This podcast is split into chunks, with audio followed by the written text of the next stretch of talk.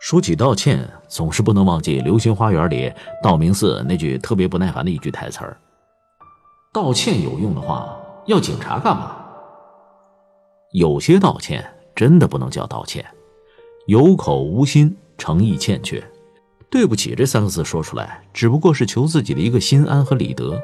至于对此给别人造成的伤害，那就想不了太多了。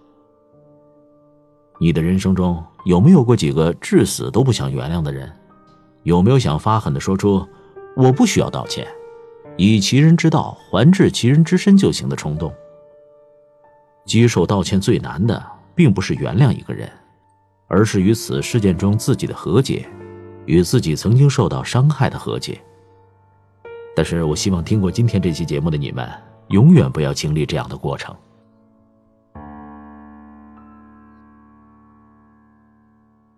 许多人道歉不是为了说对不起，而是为了对方说出没关系。小沈同学家贫，李庆同学的钱不见了，一口咬定是小沈偷的。他当着众人的面去翻小沈的衣柜，把衣服掀了一地，骂他是穷山恶水出刁民。钱没有找到，李庆就四处重伤小沈，说他一定是惯犯。小沈呢，因为这个污点失去了那年的助学金，不多，三千块，但对他来说就特别多。小沈越来越孤僻，一个人吃饭，一个人去上课，像一个沉默的影子。直到有一天宿舍大扫除，发现那张不翼而飞的钱就躺在李庆抽屉底下的夹缝里。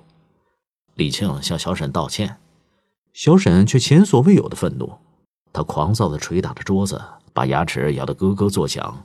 不等李庆说完，就摔门而去。李青说：“你瞧，多大点事儿啊！我都道歉了，他至于吗？”从此，他不再说小沈是小偷，开始逢人就说小沈小心眼儿，屁大点误会都放不下，至于吗？至于吗？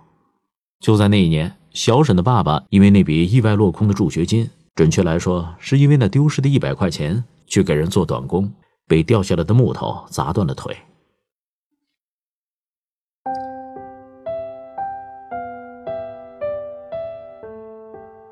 这女生堆里造谣，一夜之间就传遍了。班上那个漂亮的女生，情感史不清白。这一传十，十传百，添油加醋，版本各异。后来发展到女生想借用一下舍友的晾衣架，刚拿到手里就被一把抢了过去。这可不能跟你用，谁知道你有没有脏病？他愣在原地，没有做声。拧干手里的衣服，直接搭在了窗台上。从那以后，他的衣服再也不跟他们的晾在一起。那时，女生有个谈了两年的男朋友，准备毕业结婚。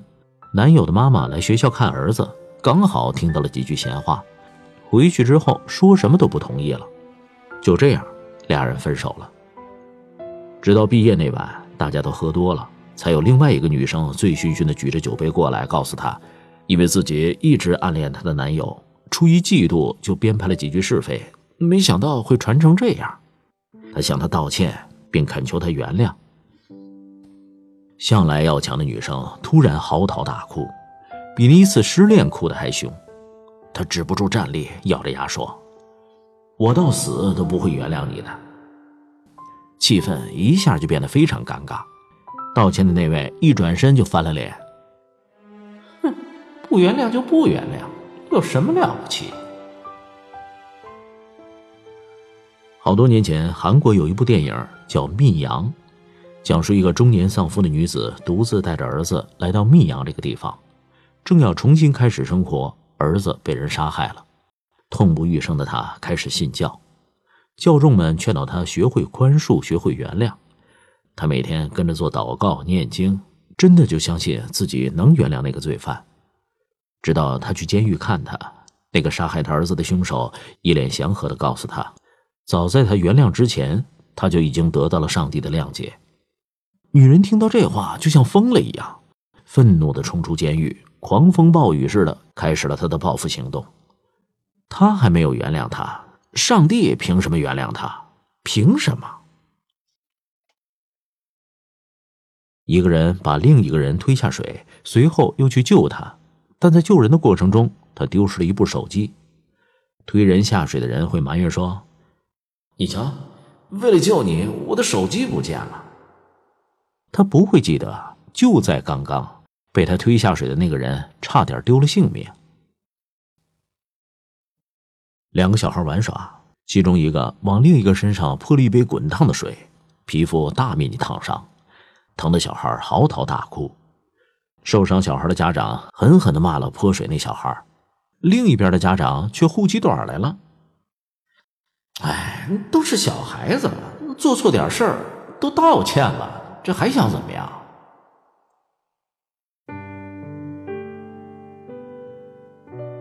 我不是不想原谅你，而是不能原谅你。因为那两个字一旦说出口，我再也无法面对那个彻夜痛哭、饱受煎熬的自己。我不能背叛过去的自己，不能背叛我的心，他还在受苦。我有什么资格原谅你？是的，你道歉了。你的道歉在我的心里下了一场雪，那些委屈和冤屈可以洗刷了，但在那之前，我承受的煎熬和屈辱，丧失的尊严和人生，是抹不去的。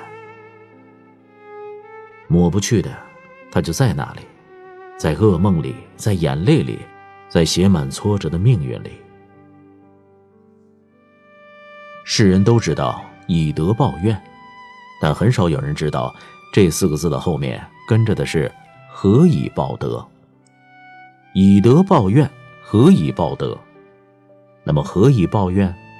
孔子说：“以直报怨。”有一部电影叫《亲爱的》，在这里面，黄渤对人贩子的妻子说：“我顶多做到不恨你，这就到头了。我不恨你，这已经是我能做到的全部。”小的时候看《神雕侠侣》，一灯大师拖着行将就木的裘千仞到英姑跟前去祈求原谅。很多年前，裘千仞还不是这个奄奄一息的裘千仞，那个时候他有一身绝顶的武功，一掌打在英姑刚出生孩子的胸口，还发出朗朗的笑声。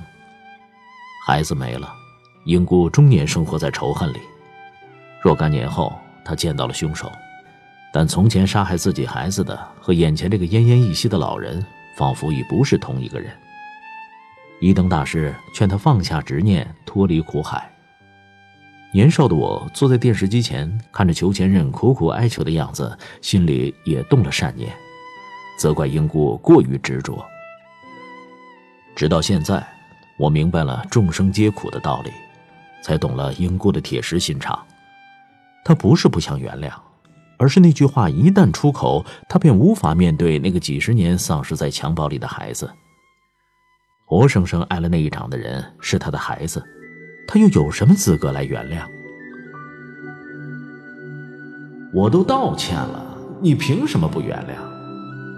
好，我现在回答你，因为你既不懂怨恨，也不懂原谅。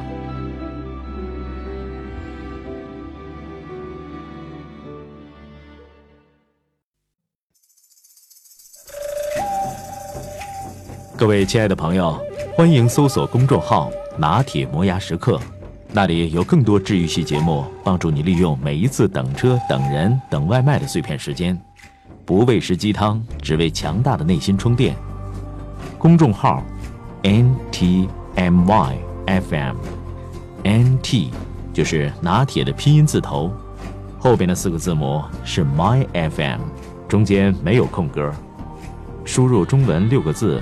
拿铁磨牙时刻，认准蓝色咖啡杯标识，欢迎你的加入。